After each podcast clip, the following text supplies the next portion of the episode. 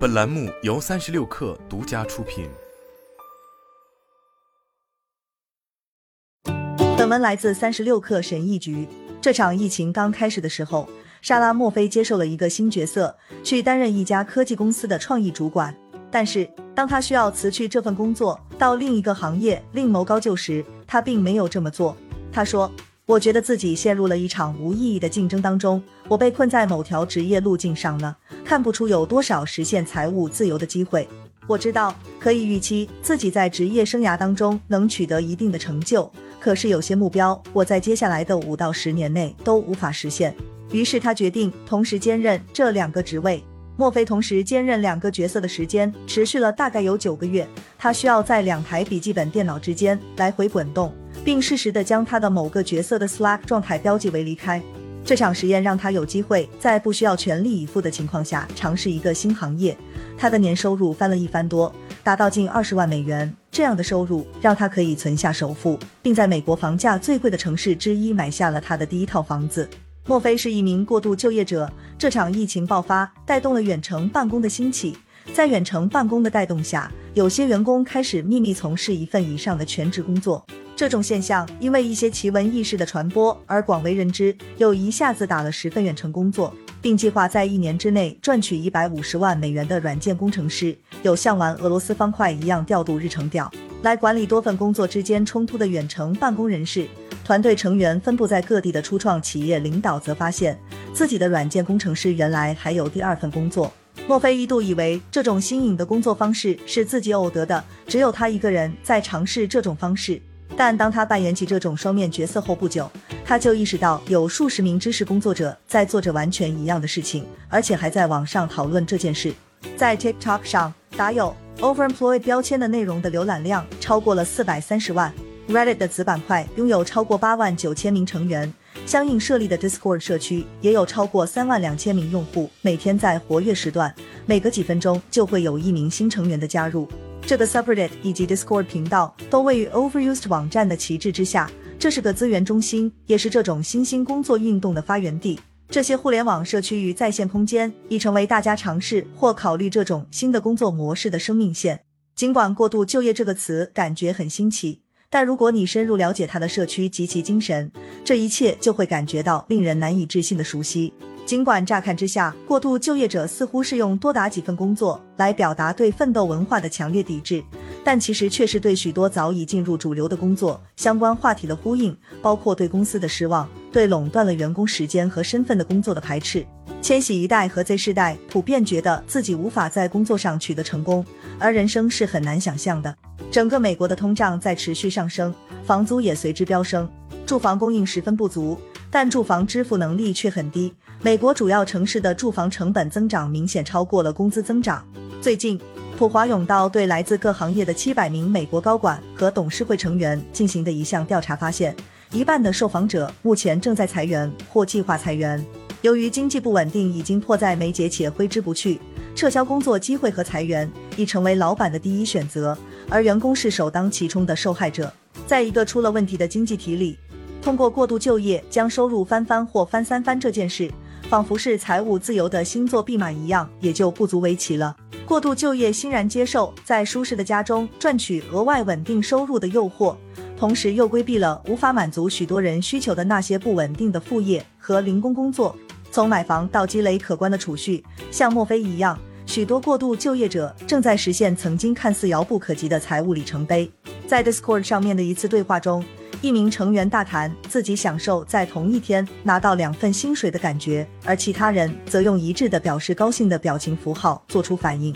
在另一个叫做 RX Success Stories 的频道里，成员们讨论了自己品尝到的各种胜利果实，比如偿还了亲人的信用卡债务，比如通过拿到第二份工作给自己加薪百分之一百三十或百分之两百等。但其中的许多胜果并不是物质上的，与直觉相反。支持者表示。多干活的想法，以及理论上每周工作八十小时或更多的责任，不仅能让人获得财务上的自由，而且也能让人获得情感和职业上的自由。Discord 上的讨论会警告成员，当心一些公司的危险信号行为，如初创公司严格要求员工表现要满足预期，或者不必要的紧迫文化。这些对话表明。大家对认为职场与家庭有着相似之处的这种想法越来越失望。成员们经常会把自己真正的家庭成员，比如配偶、小孩以及父母摆出来，说这些才是他们的优先考虑对象，而不是对企业忠诚。人们普遍认为，许多工作不过是用服务换取报酬的手段，一旦对自己不再有利，就可以不要这份工作了。过度就业的人很少从工作当中去寻求自我实现和产生意义。许多人避开自己的职业抱负，给自己增加的是相对初级的额外工作，这样他们既能够完成工作，又无需承担更高职位所带来的责任。在 Discord 和 Reddit 上面，他们劝阻朝九晚五的人别想着从工作中寻找到满足感，说这个东西得到别处去寻找，要抵制企业对个人生活的侵犯。并鼓励他们在就业束缚之外去寻找意义。虽说确实有人打六份工，但过度就业社区里的大多数人一般只干两份工作，目的是为了避免生活方式膨胀和费用攀升，并为个人或家庭的目标存点钱。许多人满足于在工作中躺平，不一定是因为他们很想利用公司，而是因为他们有过因一份工作劳累过度而导致倦怠的经历，因为干得多几乎没有收获回报。有人在一场讨论中提到，想辞掉自己扮演的三个角色当中的一个，但另一位发帖人的回应比较实事求是：不要辞职，放弃你的想法就行。由于有多份工作，这些发帖的人说，他们从来都不会完全依赖于任何一份工作，这是拒绝将工作当作身份认同，而是将工作当作达到目的的手段。而且大多数人都有自己的退出策略、财务目标，或将一切都打包进去的数字。在不确定的时期，过度就业能让人重新获得信心，找回积极性，给人以夺回权力的感觉。莫菲对过度就业没有道德疑虑，认为这既合乎道德，又是普遍现象。他说：“在我从小到大成长过程中，我妈妈一直都是打两份工，但我们不会感到奇怪，因为工人阶级都是这样的情况。但如果你是一名知识工作者，而且再打几份工作的话，这样就不道德了吗？”不是的，如果你干完了自己的工作的话，就不是。尽管如此，莫非还是害怕自己打两份工的事情被发现，导致在疫情当中这两份工作都保不住。当他第一份工作所在公司准备要开人力资源会议时，他的焦虑达到了顶点。他害怕自己的秘密被曝光，他开始脑补两家公司的人力资源协调员设法搭上线，知道了他的秘密。并毁掉他的生活，结果只有他要为努力取得成功和多存一点钱而受到指责。不过那场会议其实不像他想象的那样，真实的情况是公司正在裁员，几年后他被解雇了。莫非说：“我存了很多钱，这要感谢我偷偷找了第二份工作。”互联网上正在对工作展开重新想象，并通过病毒式传播赢得了新的信徒。过度就业远非对工作唯一的再构想。自疫情爆发以来，这个 subreddit 的粉丝数量已经增长到超过两百万。来自这个 subreddit 的帖子经常在推特上火起来。二零二二年底时，他们又将安静辞职推上了新闻热点的最前沿。Fire 运动已成为网上的主流民意，他们鼓励支持者将自己的收入最大化，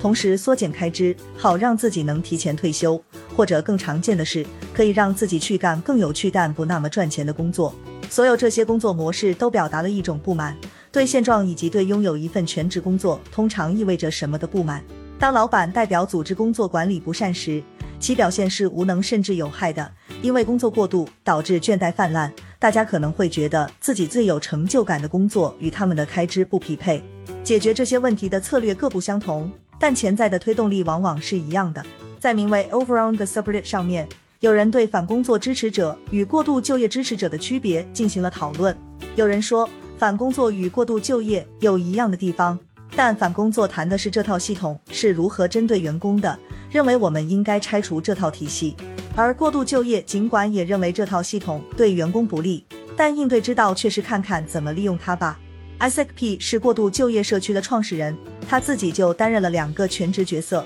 他认为，关于过度就业的道德伦理。相关的负面对话不是由从中有所收获的员工主导的，而是有可能会失去一些东西的企业主所主导的。他认为，对于企业来说，依赖于单一来源的收入是种不负责任的做法，但个人却往往处在这种困境之中。Isaac 说，这方面的主流想法仍然由拥有话语权的人、那些风险投资家、创始人，甚至是小企业主来驱动。但只要头脑正常，任何一家企业都不会让自己处在那种境地。那员工为什么就要置身于那种境地呢？如果你把自己当做有限公司或家族企业，像个企业一样去思考的话，又为什么要那样做呢？过度就业不仅仅是一种工作方式，在许多认为公司背弃了员工的人看来，这是一种个人主义和自力更生的意识形态。在谈到企业对员工的额外要求以及多份工作如何赋予员工拒绝这种要求的权利和保障时，Isaac 说，很多人想浪费你的时间，对此你可以说不。他列举了人们本可以选择去做的一些更重要的事情，比如接孩子放学、做饭或照顾年迈的父母。这场疫情让很多人意识到了人生有更重要的事情。好了，本期节目就是这样，下期节目我们不见不散。